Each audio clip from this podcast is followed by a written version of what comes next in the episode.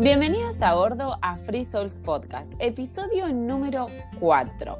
Hoy tengo una participante, una co-conductora que ya participó en mi podcast en la primera temporada, en el episodio número 21, donde contó toda su historia de viaje. Ella se llama Lula y le vamos a dar la bienvenida. ¿Cómo estás, Lula? Buenas, Male. Todo bien, muy bien. Feliz de volver a compartir con vos este podcast, uno diferente hoy.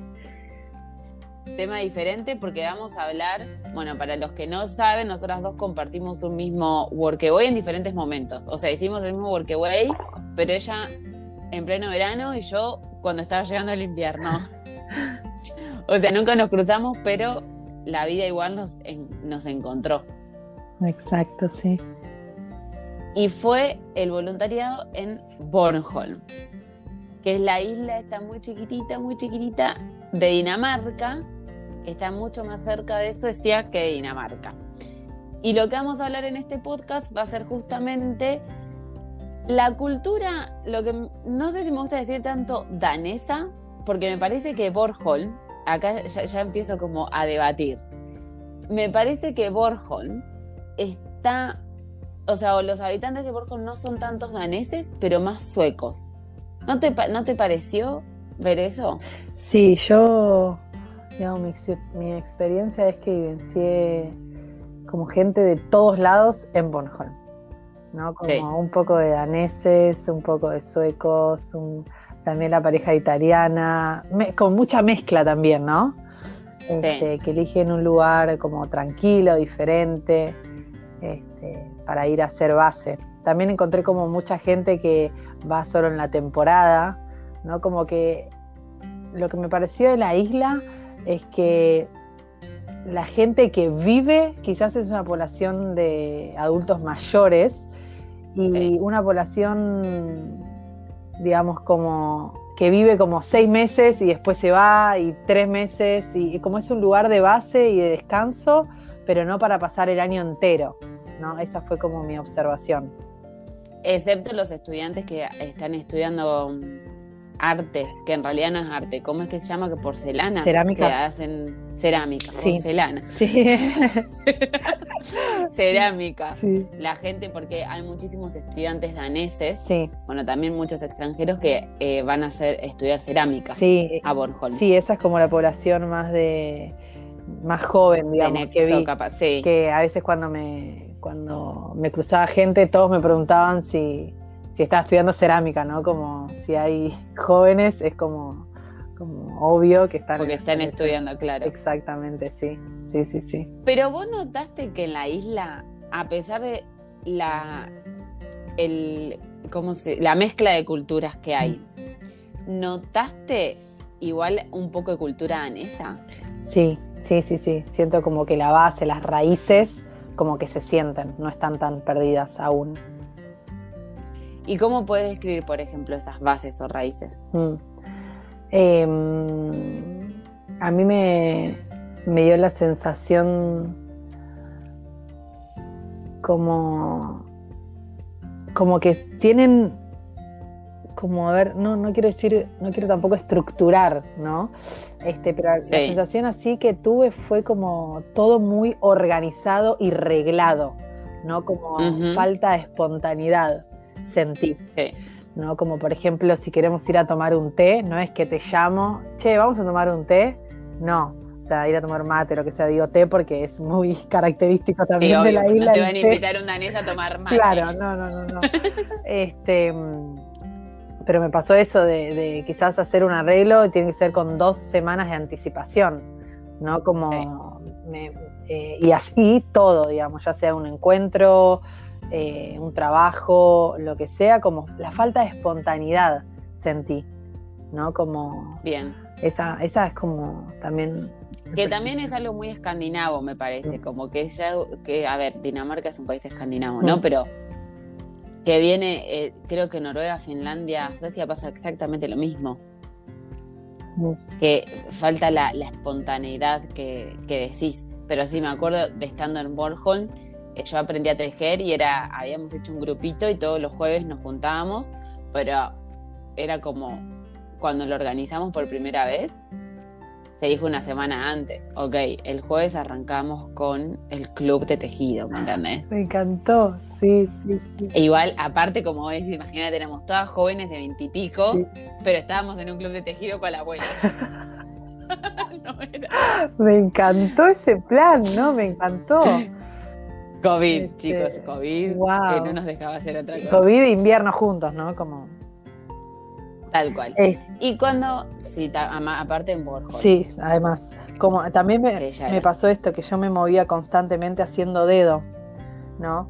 Entonces, eh, siempre, siempre había alguien que, que, me levantaba y con mucha felicidad, ¿no? Como diciéndome, wow, ¿hace cuánto no veo una persona haciendo dedo? O antes, hace 20 años, era muy común y ahora como ya no.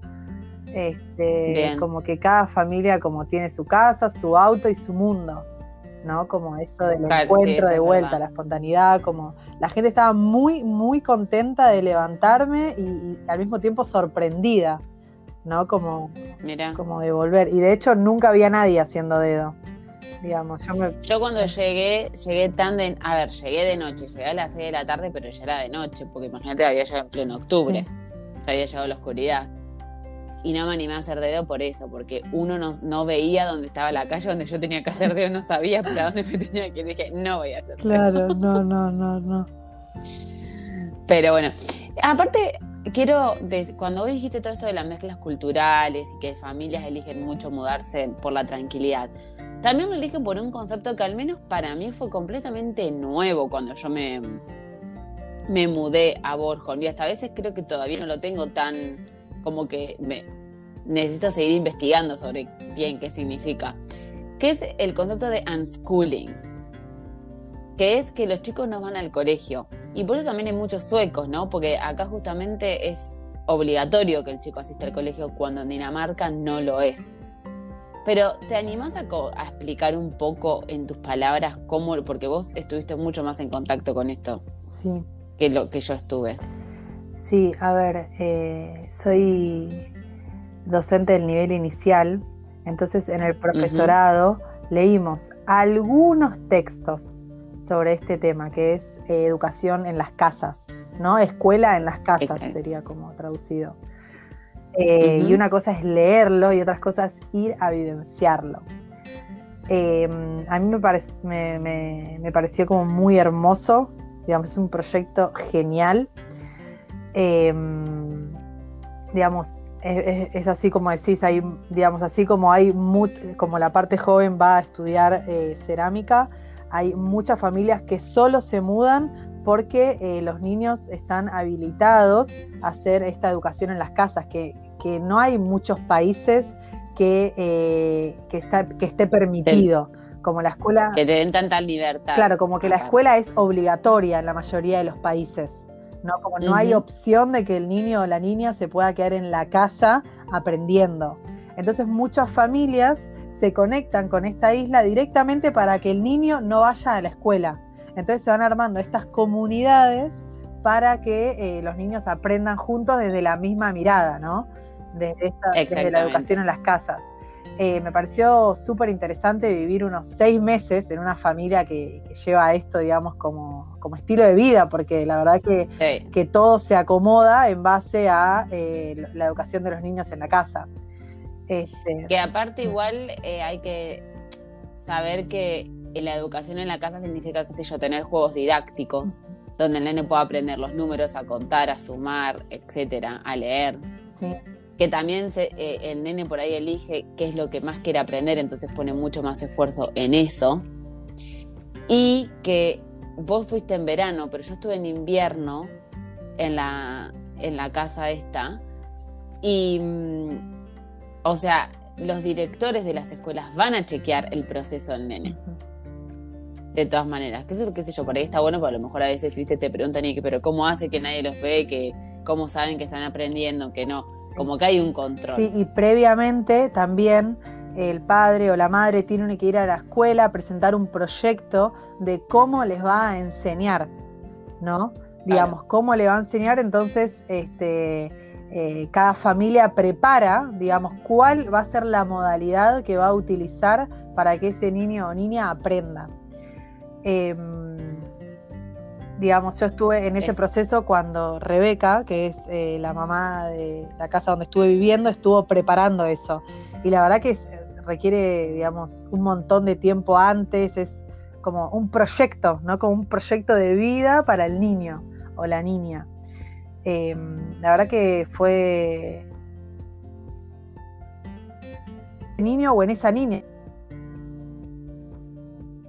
Como es muy fácil eh, percibir los gustos y ir por ahí, ¿no? Por ejemplo, Jamie, que es el niño con, con el que vivía, estaba muy interesado en los números y en todo lo que era la y todo lo que era como esfuerzo físico, ¿no?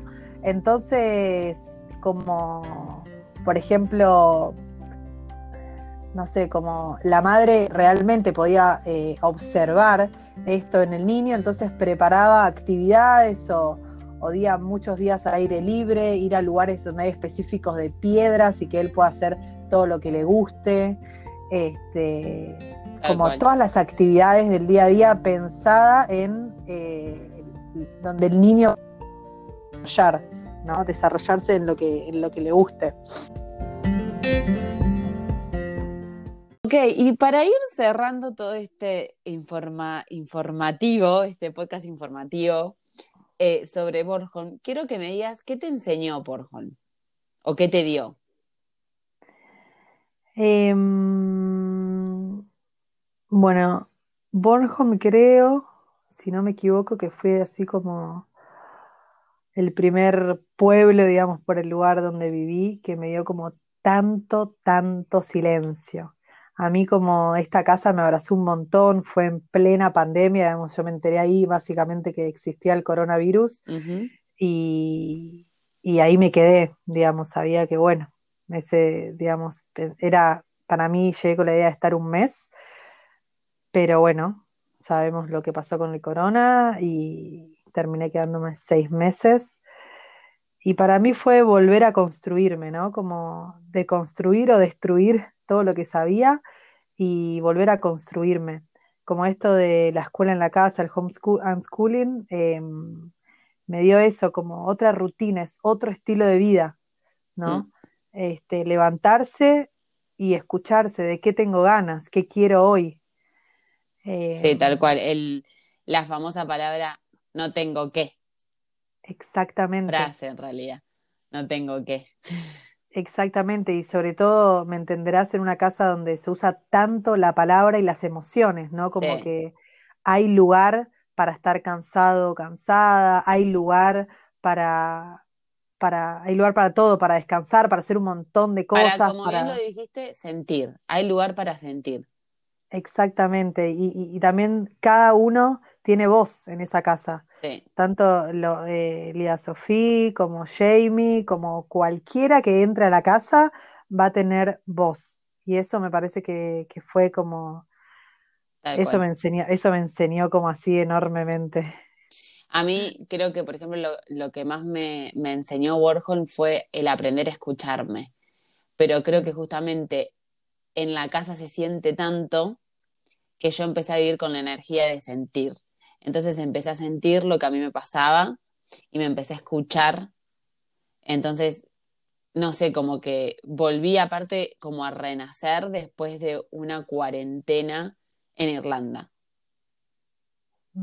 Eso fue lo que a mí me, me, enseñó y más me dio, el volver a renacer, pero como vos me dijiste, el, la casa misma te lleva a esto, ¿no? Como al, al sentir, al dejarte sentir, a expresar en palabras y a permitirte. No sé, me parece que. Y, y Borja, una parte que tiene una naturaleza y unos. Eso. Y unos espacios que te permiten también ir y relajarte y escucharte y respirar.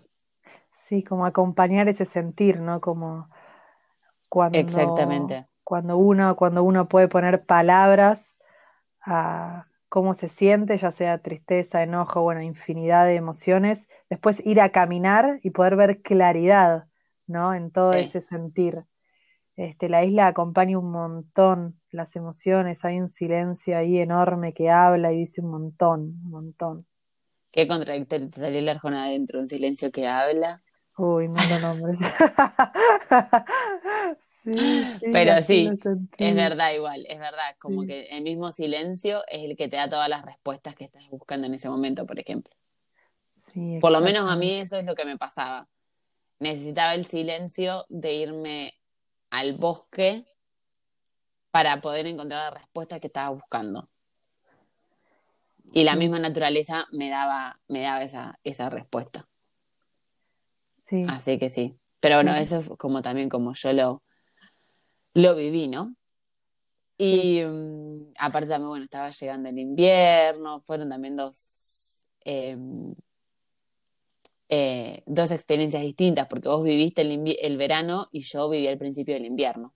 Sí, igual también me parece interesante esto, más allá de que las dos llegamos en diferentes momentos, creo que nos hizo el mismo efecto, ¿no? Como de reiniciarnos. Como yo antes de llegar a esa casa estuve un año moviéndome por todos lados, o sea, no, no eché casi raíces, eché pequeñitas, pero estaba como un mes en cada país o dos, este, y de repente es bueno, listo, todo se paró, me tengo que quedar quieta acá, ¿no? Y ese volver a comenzar, reiniciarnos, renacer, este, y caímos, creo que, creo que la casa, ¿no? Invita, como no es casualidad que las dos hayamos hecho el mismo proceso en el mismo lugar. Eso es verdad, eso es verdad. Pero bueno, son experiencias de vida, son maneras en las que uno vive cierto, en cierto país, cierta cultura, porque la verdad que a mí igual la cultura tampoco es que me hizo sentir no bienvenida, como mm. dijiste, no, no está la espontaneidad de Argentina, pero mm, la verdad es que nunca sentí un choque cultural o me sentí incómoda en esa cultura por mm. todo lo que me dio, por así decirlo.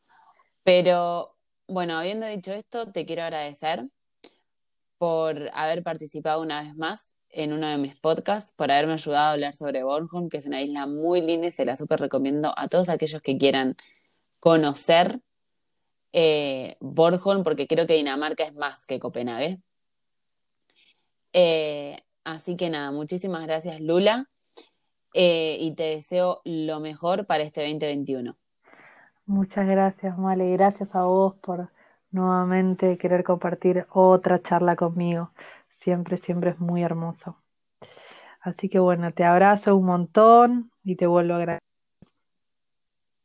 Gracias a vos. Adiós. Adiós. Chau, chau.